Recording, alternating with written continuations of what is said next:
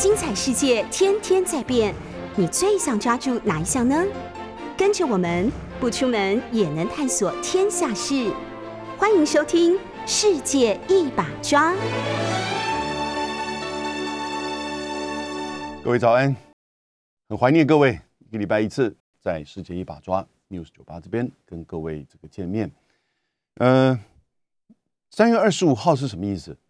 就表示乌克兰战争、俄乌战争已经开打一个月了。二月二十四号，俄罗斯出兵挥军进入到乌克兰，这是一个侵略行为。啊，二次大战结束之后，在欧洲的这个战场上，欧洲的安全环境上，其实真的是一个联合国会员国啊军事入侵另外一个联合会员国。当然，原因是非常的复杂，千万不如像是西方媒体或者是美国媒体这么所说的啊，完全的去把它变成一个黑白是非。在发动战争上是面是如此，但是战争的原因，连美国自己许多的学者跟评论员都认为，拜登和西方、美国和西方并不是无辜的旁观者，也就是说，事实上他们深入在这里面。但过去这两天，我们也会看到了这些国家、这些领袖又再一次的集结在欧洲，拜登来到了欧洲，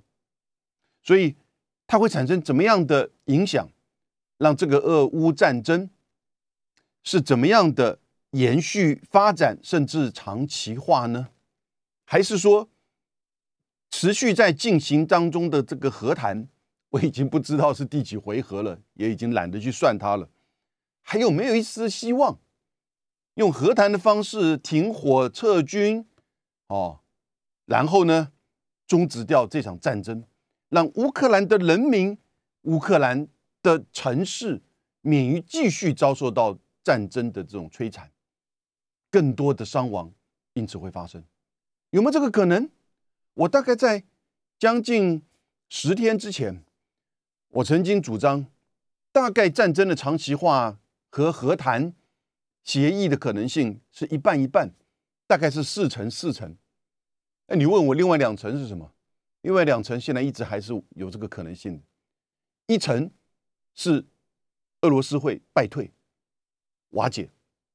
一成是这个战争会扩大。哦，有些人可能说战争会扩大的可能性现在越来越高，没有错。但是呢，我们现在这个长期化跟这个和谈的可能性，我现在当然认为这个比例变了，这个比例变成长期化可能会六成，有相当高的比例，这个战争会长期化。然后呢，和谈还是有一丝希望，两成左右，那个一成一成不变。但什么叫做长期化？各位已经打了一个月了哈，我认为如果再拖过一个月，那就到长期化了。也就接下来的一个月之内，如果能够以和谈的方式，至少有初步的停火，其实这就是一个曙光。他当然不会说马上隔一天俄军就完全撤出乌克兰，这不可能的事情。他现在大概占领整个乌克兰的领土，过去那个。克里米亚跟两个乌东的这个共和国省份，哈，实际占领的这个部分除外。目前俄罗斯的军队占领，把这两个区域拿掉的话，乌克兰的这些在战争之前的领土，啊，百分之十五，百分之十五，你觉得多吗？不多哦。但是呢，主要的这个人口跟都市的区域和它的外围，哦，所以呃。和谈可能会是几个阶段，和谈可能会有停火和谈，然后会有撤军和谈。那中间过程当中，当然会对于俄罗斯所提出的两大类，一个就是非军事化、中立化，尤其是中立化、非纳粹化，这是一类。第二类呢，倒是跟领土有关的，俄罗斯所提出的必须要去承认克里米亚。以及乌东两个共和国啊的这个独立跟法律地位。第二部分这个领土的部分呢，我觉得以现在乌克兰的政府基辅政府泽伦斯基很难吞下去。这个是割让领土哎，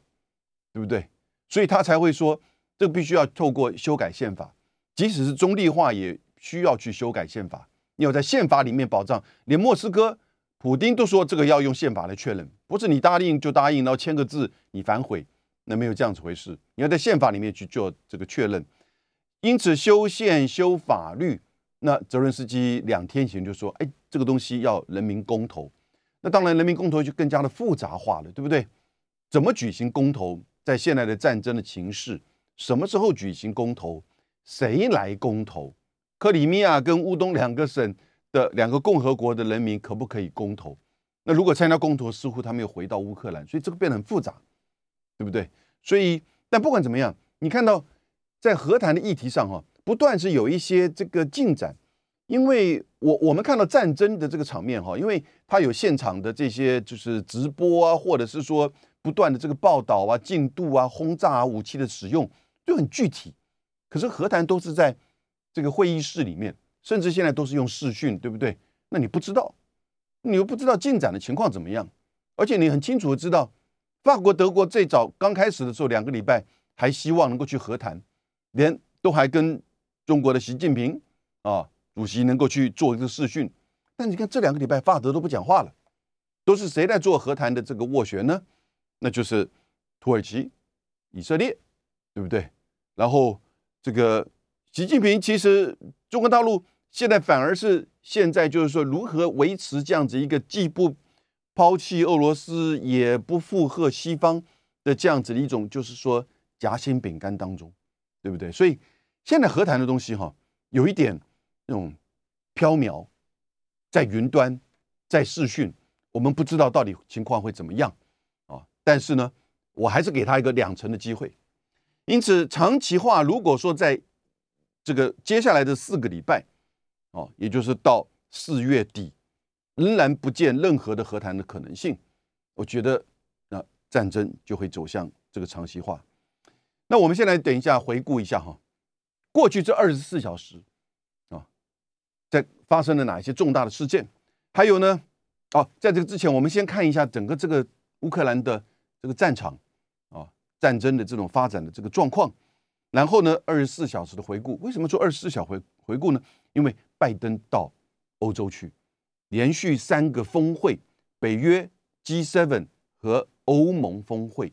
啊，北约 G7 都已经开完了啊，欧盟应该正在开，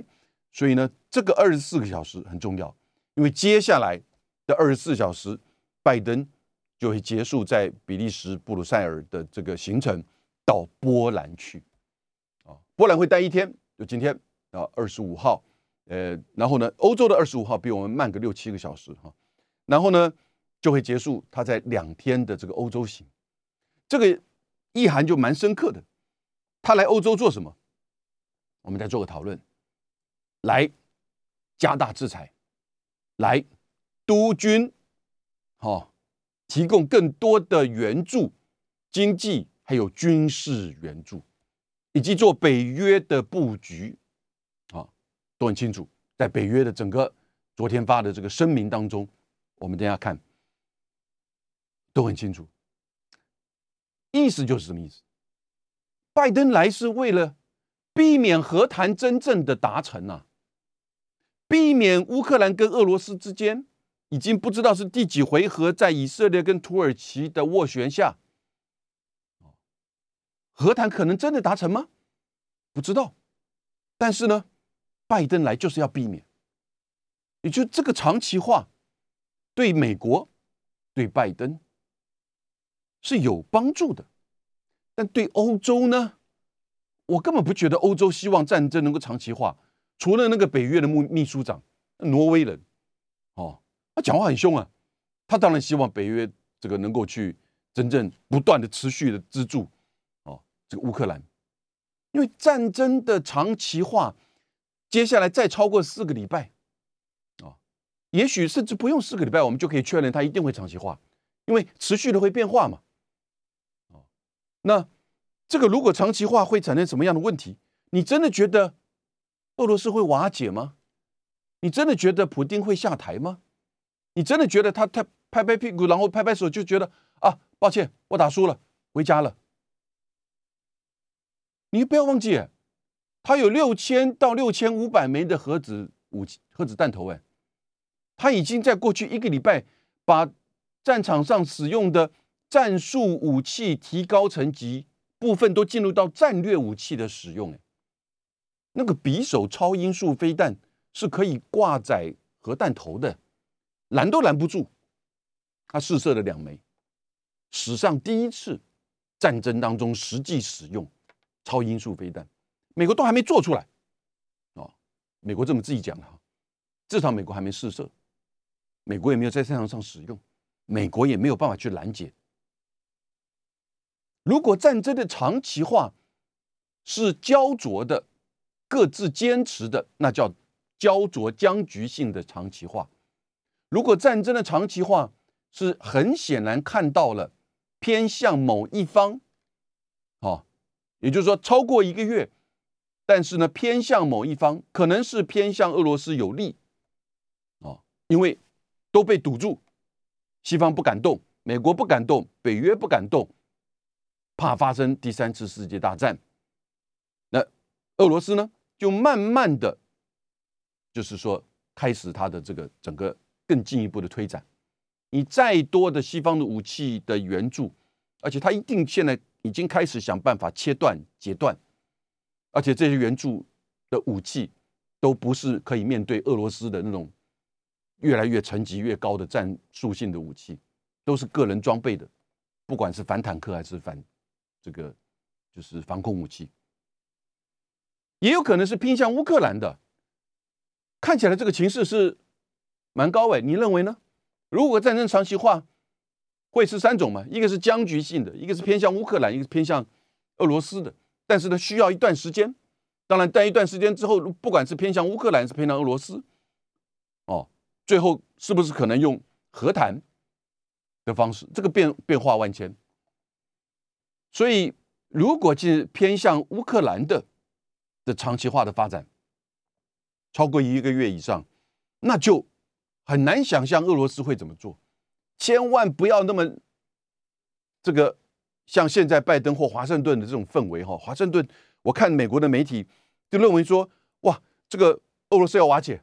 哦，然后呢，面临到整个西方啊，整个全球对他的制裁，这个只有西方了，四十八个国家，但是呢，也的的确确，这个发动战争的人现在面临到一个最大的这个困局，他普京真的是一个失算啊，也是一个。错误，我我连我自己都没有办法去料到他为什么要对乌克兰发动全面性攻击。我们可以从战略层面哈，我们也可以从这个大国的安全或者是战略的这个就是空间安全的这种保障，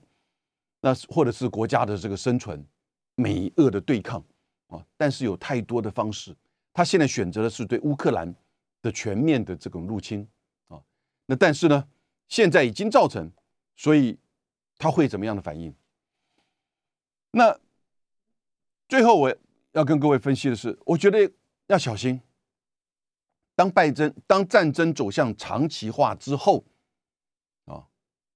我还是再强调一遍，我希望这个和谈的百分之二十啊会有出现。可是走向黄长期化之后啊，一个拜登陷阱会出现。这是我现在先我提的概念，新概念。过去哈。在两二零二零年的时候，当这个川普跟拜登在做竞选的时候呢，有一个叫做这个就是川普陷阱啊，川普陷阱，也就是川普的这种行事风格、对外的这些这个政策，造成了一些美国的困境。然后呢，可能后续跟他竞争，然后当选的这个拜登呢，面临到一些这种陷阱，他怎么样去突破？那个时候在讨论。拜登怎么样突破川普陷阱？但我觉得现在有一个拜登陷阱出现。这个拜登陷阱哦，就是我觉得拜登整个他的决策哈，这个三十年的这种就是参议员代表的，就是他就是叫做 M I C C 的一个最中间最核心的人。什么叫 M I C C？也就是军工国会复合体，Military Industrial Congressional Complex，美国的军工国会复合体，哦，然后呢，就代表的是整个美国外交政策当中啊，东岸精英的一种一直以为的自以为是的这样子的想法跟政策。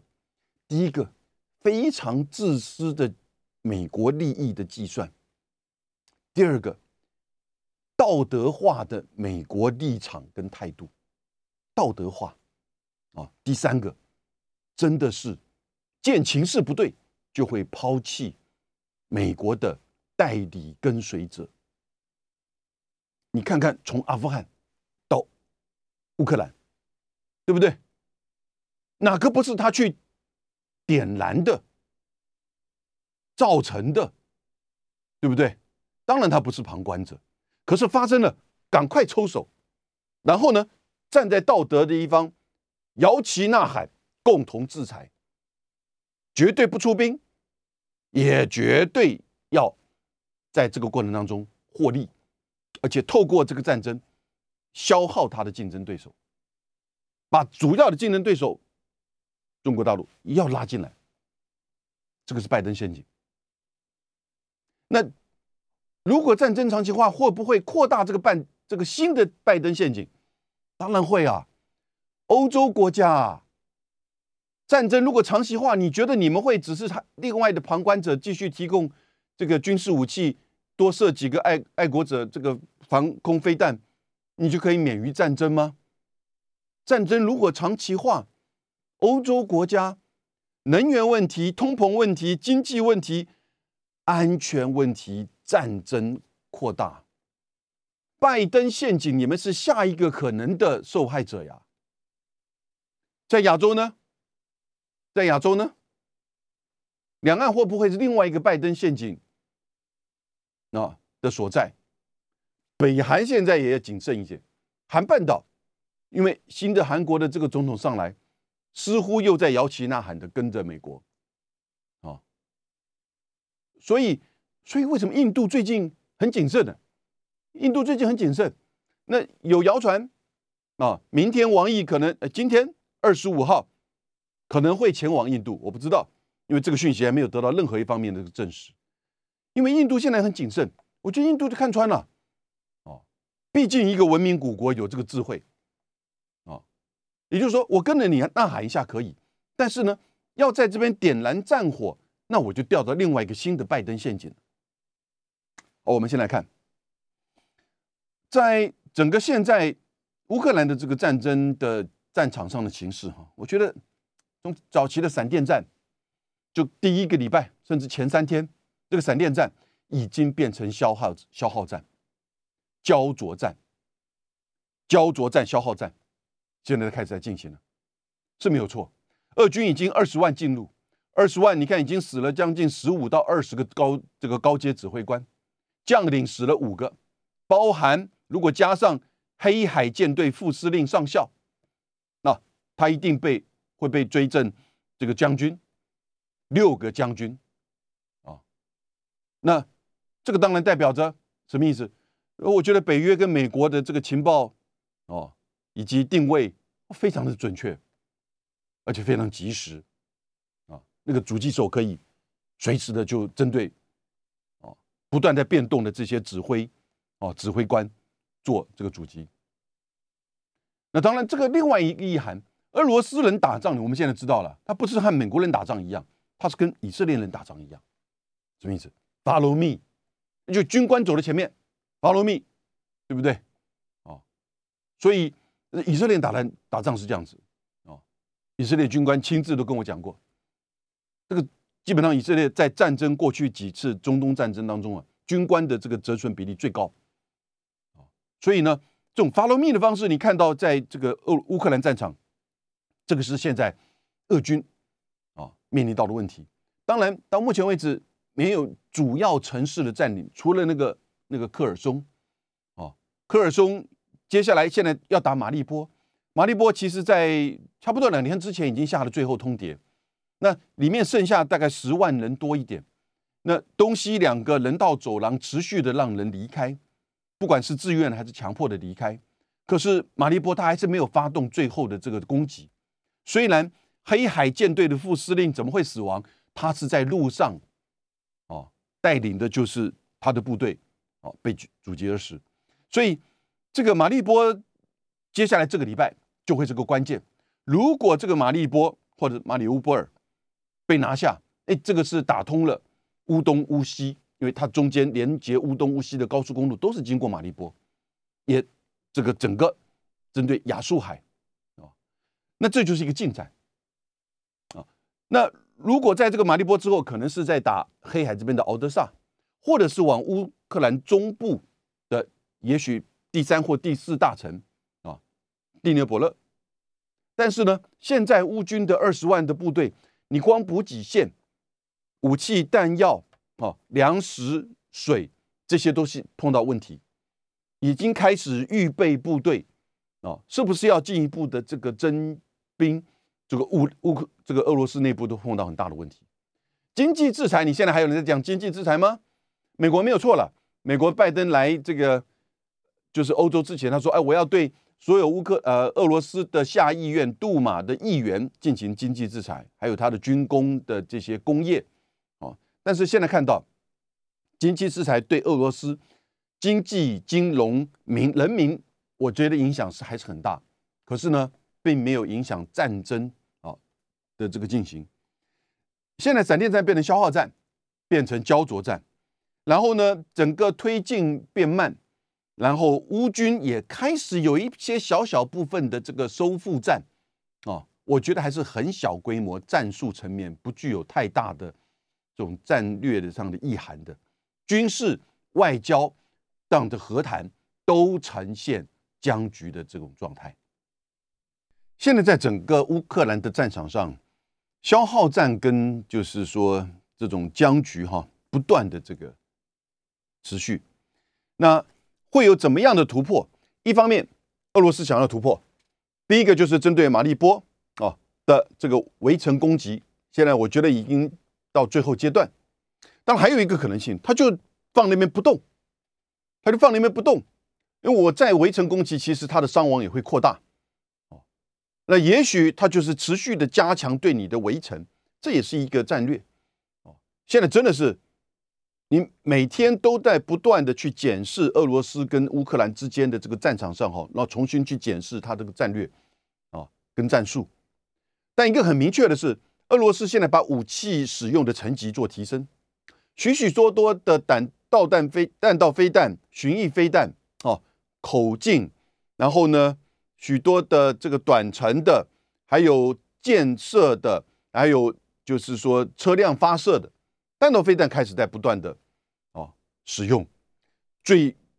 高层级的就是叫做匕首的这个叫做这个极音速飞弹啊，用了两次，分别应该是在十八号跟二十号啊，那两次一个是针对乌西，一个针对乌东，这个当然是杀鸡用牛刀，但是它是一种威吓啊。一种这种核打击的这种威慑了哈的这样子的一个讯息，那还有呢，这个苏五十七的战斗机看到一次，苏三十一哦，然后武装直升机哦，许许多多无人机都开始在使用了。过去这个礼拜不断的在增加，而且量越来越多。另外一方面呢，它开始在针对不是这个，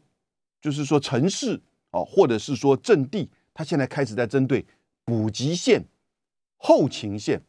弹药库、燃料库，呃，维护啊，或者是这些相关的这些军火的这些维修中心啊，那有许多甚至是过去苏联时期就开始在运作留下来的啊，因此你看到现在他已经开始把这个补给线、后勤开始在做。这种打击，而且是用弹道飞弹，用越来越高的这个层级的。一说，哎，我的这个占领的区域过为广泛，所以呢，武器有点人员被绑在那边，甚至消耗的已经到达了，就是说要增加这种补充的时候呢，不得不采取啊这种就是说层级更为提升的这些武器的使用，这是不是真的？我们不确定，那也有可能是到了这个阶阶段已经一个月了，他当然要加大这个打击哈。我比较相信这个啊，当然是加大打击，针对就是补给线、后勤线。当然这里面包含针对乌西地区的，就是说来自于波兰和罗马尼亚的这种西方的武器的这种供给跟运输线啊，大概整个制空的权呢，应该是八成九成是在俄罗斯这边。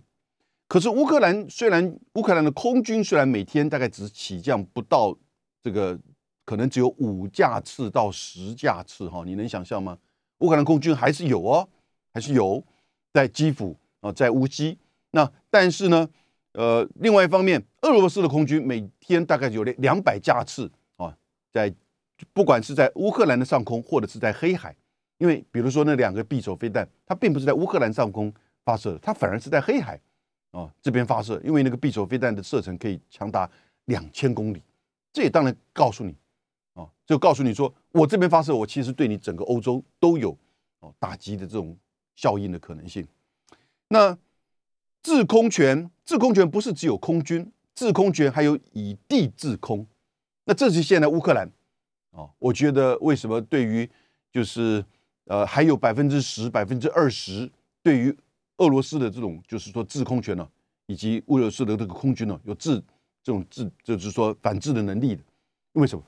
以地制空的意思就是说反飞、反这个防空的这些飞弹，可能是一些个人装备的，也可能是一些啊现在从北约进来的。哦，那连拜登都说呢，希望能够提供更多过去俄罗斯、苏联制的这些武器给就是这个。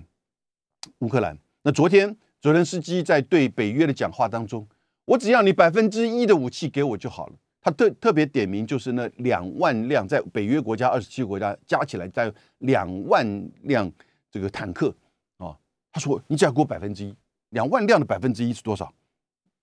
两百辆，两百辆够吗？当然，它是个比喻了，它是个比喻，也就是说，我只要你持续不断的提供给我武器啊。”我就可以增加加大对于这个乌克兰呃俄罗斯的这个军队的这个抗争。那北约现在开始更不断的加强提供给防空武器，然后呢，就是我刚刚讲维持一种实质上的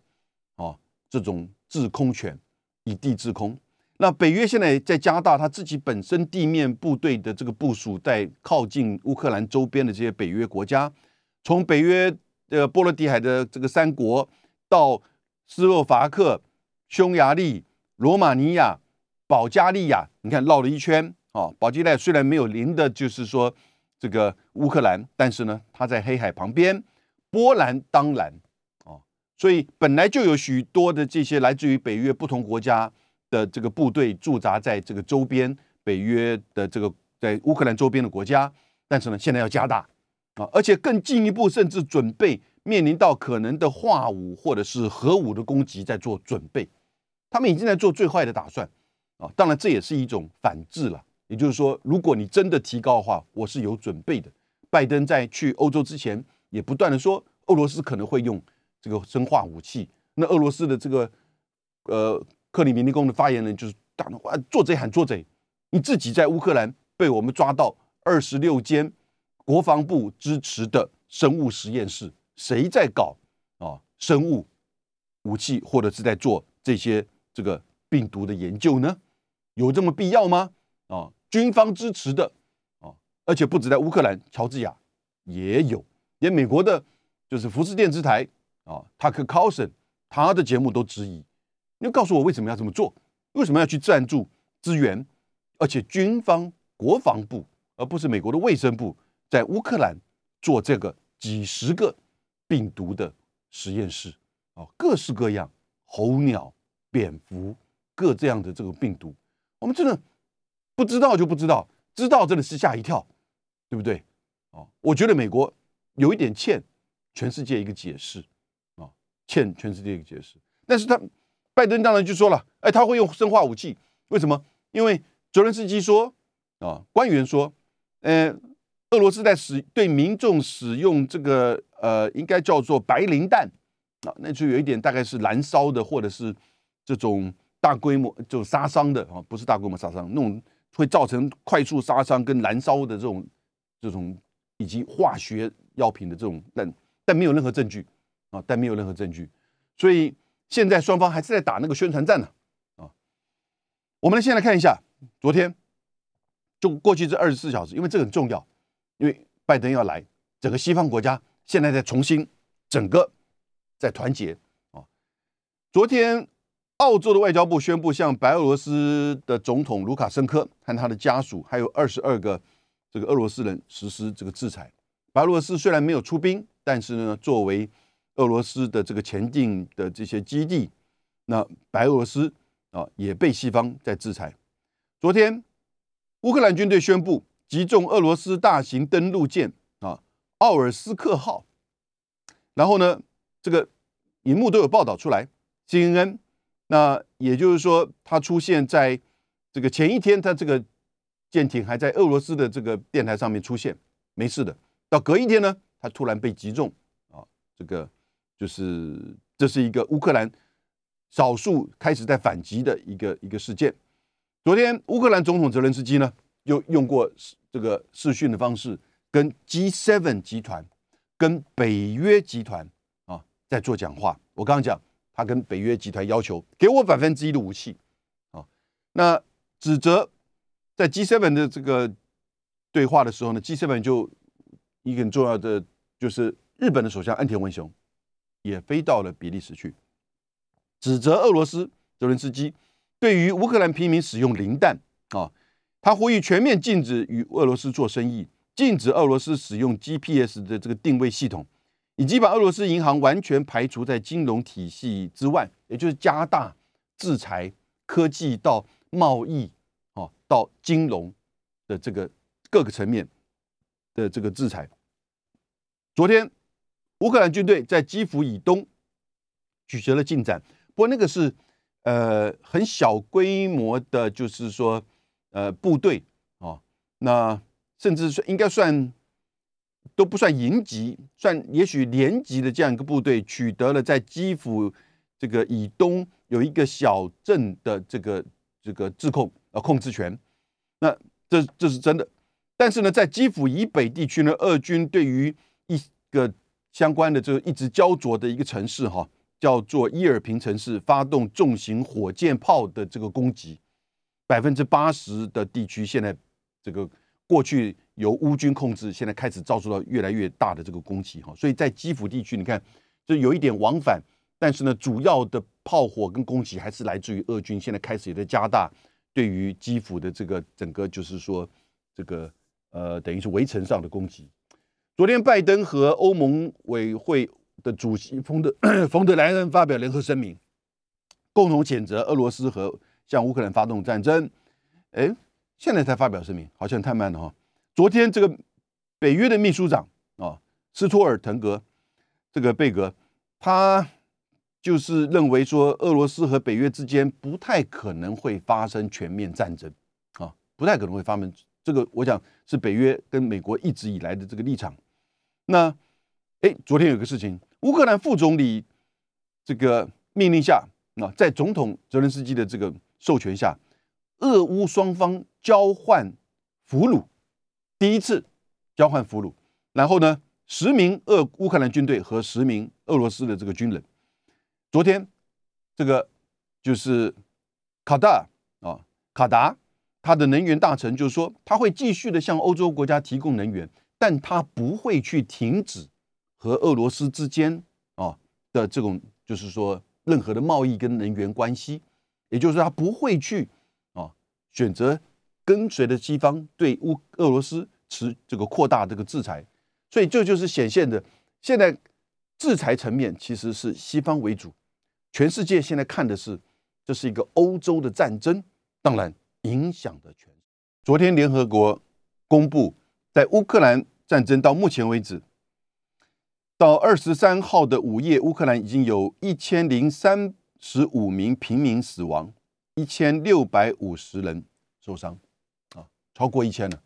联合国的数据。至于军方军人的死亡数，我们也不确定。但是乌克兰跟北约的说法认为，俄罗斯俄罗斯方面的军队已经死亡七千到一万五以上。那美国的数字，美国的情报说没有这么多，但多少并没有说。昨天的北约峰会当然发表这个联合声明，整个三个重要的峰会，北约 G7 跟这个欧盟，当然关键是北约哦，因为在战争嘛。那北约昨天这个讲到了。就是说，相关的这些指责俄罗斯啊等等之类。不过有一个蛮有趣味的哈，那我注意到他声明当中，声明当中明确的写到，关注近日中国官员的公开言论，呼吁中国停止放大克里姆林宫的虚假论述，特别是关于战争跟北约，以促进和平解决冲突。哎，在指的中国大陆咯。虽然在拜登去。欧洲之前，他的国安顾问苏利文公开的讲，到现在为止，中国大陆并没有军事援助俄罗斯啊，他这么确认了，他这么确认。那同一个时间，昨天美国的商务部啊，又开始针对三百二十五类中国的这个进口商品降低关税，也就是把过去整个川普时期的这个百分之七点五到百分之二十五不同的这个关税，把它降低了。那这个大概影响到三千亿美金来自于中国大陆的商品啊，所以这也蛮有趣味。当然，这个逻辑你千万不要跟乌克兰战争搞在一起。这个逻辑是因为美国有严重的通膨，它不可以也不可能再持续的对中国的商品科这么高的这关税，因为一定打持续的打到自己啊，这一定是从自己的国家的利益跟经济跟通膨的因素来去这个考量的。但是呢？在北约的声明当中，特别点名中国大陆哈，当然中国大陆驻北约布鲁塞尔的这个代表处也马上反击啊，这个就有一点这个牵拖到这边。那比较重要的是，北约现在要加强对于波罗的海沿岸、东欧跟巴尔干半岛，我刚刚讲的那几个国家的这个军事的这个部署，增加四个这个战斗群，然后呢，也要同意增加各国的军费百分之二，跑不掉了，德国，哎。然后呢，这个比利时这些的国家都已经在这个时间点都宣布在增加军费，德国也要增加购买这美国的，就是 F 三十五战斗机。然后你也会加强对于化学生物武器的这些这个威胁的这个部署哈。所以我们现在看到的就是，呃，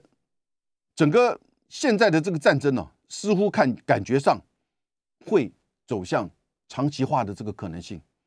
那长期化。的这样发展，到底会是一个怎么样的方向呢？也就是说，我再重复一遍，我认为如果在未来的一个月内，和谈如果出现的话，还是会使得战争呢做一个转向。但如果未来一个月内和谈不容易啊，也没有办法出现的话，我认为还是有百分之二十的机会了哈，在未来一个月，那战争就走向长期化了。这个长期化。的这种情况就会有三种可能的发展，那就是焦灼。焦灼的原因就是说，北约跟欧洲在相互保证这种可能担心发生第三次世界大战、核子大战的情况之下，就刚才北约的秘书长不是说吗？他认为北约跟俄罗斯不会发生战争，也不愿意也不敢发生战争。因此，这样子情况之下，乌克兰内部的这个战争呢，就处于是。在乌克兰境内的俄军跟乌军的持续的这种交战，那这个就看战场上的这种变化了啊，以及战术的这个运用，还有武器啊，以及士气、经济制裁，许多因素都会影响到。那可能会焦灼，也慢慢焦灼之后，可能会倾倾向，就比如说俄罗斯，那他现在开始加大他武器使用的层级，加大这个围城，那。对于后勤线、后勤线、补给线以及西方的武器运输线的这些不断的截断，那当然也会造成后续整个乌克兰持续抗争的啊的这种就是士气跟他的能量。换言换个角度，也有可能二十万大军或更多乌俄罗斯的军队在乌克兰，因为长期的焦灼，就有一点重演。阿富汗战争，俄罗斯、苏联入侵阿富汗，那是上个世纪的类似的这个情况，或者是美国在阿富汗哦那乌克兰会不会变成另外一个阿富汗？也就让这个大国的入侵哦，变成一个焦灼、那种耗损，然后呢，整个消耗掉俄罗斯，那使得俄罗斯内部开始出现变化，啊，战争慢慢的倾向对于乌克兰有利，啊，我觉得都有可能，啊，都有可能。可是这样子的发展，让俄罗斯的血要流干、流光，我觉得西方，尤其是美国。拜登政府似乎有这样子的一种想法，这不是我说的，这个是英国很有名的一个历史学家，现在在就是斯坦福大学啊的这个教授，叫做 Ferguson，他最近在彭博上面的这个文章，因为他从一个大的历史的角度告诉这个警告这个拜登，你以为这个战争的延长、战争的持续、战争的消耗会对？绝对对西方有利，那可能会误解俄罗斯他的韧性，俄罗斯人的这种作风，以及普丁个人哦他的个性，还有千万不要忘记，俄罗斯是一个核武大国。当然大家没有忘记了，但是总是在赌，总是在往最有利的方向在持续的往前推，对不对？哦，那不然怎么办？不然你去军事帮助乌克兰？不然要乌克兰现在去进行和谈，我其实法国、德国、欧洲都希望和谈能够出现，对不对？我们也希望，不管怎么样，从乌克兰的人民的角度，啊，和谈的方式怎么和谈那是另外一回事，啊，要不要公投也是这个技术性问题。但是呢，美国现在的态度，我觉得是从战争前就是放弃外交。到战争后，甚至不鼓励、不提到任何的斡旋或和谈或对话，连对话，你看看美国拜登政府的任何的官员有没有在讲到希望俄乌能对话，都不要说 negotiation，就是 dialogue，还是说这个这个斡旋，还是说这个签署和平协议？停火协议、停战协议，nothing。美国完全，这个时候你就要质疑，你美国这个国家不是在战争前三个月、五个月每天不断的警告，哦，连泽伦斯基都不相信，哦，但是呢，你这么有确定的这个，就是说情资，你为什么在那个时候不去用外交的方式是去思考怎么样防止战争的发生呢？你似乎就不断的警告，然后呢，等待战争发生。战争现在真的发生了！我们我想将来一定会回过来看美国这一段拜登政府在处理这个乌克兰战争、俄乌战争的这个态度啊。那战争现在发生了，法国、德国、土耳其、芬兰、哈、意大利、以色列、印度、中国这些国家通通在说对话。和谈，我甚至愿意帮助斡旋。美国没有，完全没有。所以美国的在文件很清楚，基本上要让这个代理战争打得久，消耗掉你，然后呢，真正的让你筋骨受伤。所以消耗战争哦，持久战争，然后呢，最后伤到你的筋骨。代理战三个字，久。耗伤啊，也就是要透过这个代理战争，在乌克兰的，要去整个去消耗掉乌这个俄罗斯，消耗掉普京啊，然后呢，让他成为这个打回这个石器时代啊。那当然，他敢不敢用核子武器，我们在做准备啊。因此，过去这个任何其他的这个消耗战争，你看到也是如此。北约。你看，已经是《纽约时报》的一个记者哈，在前两天的文章都提到，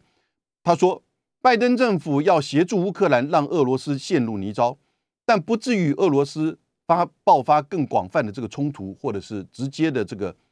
北约之间跟俄罗斯的战争。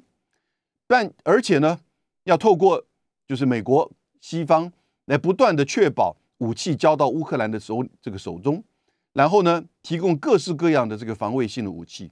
这拜登的以及西方啊，美英国的高级官员都说，现在英国的首要目标，西方的首要目标就是要延长战争。各位，这就是叫做拜登陷阱。接下来这个战争的扩大有没有可能性？当然有。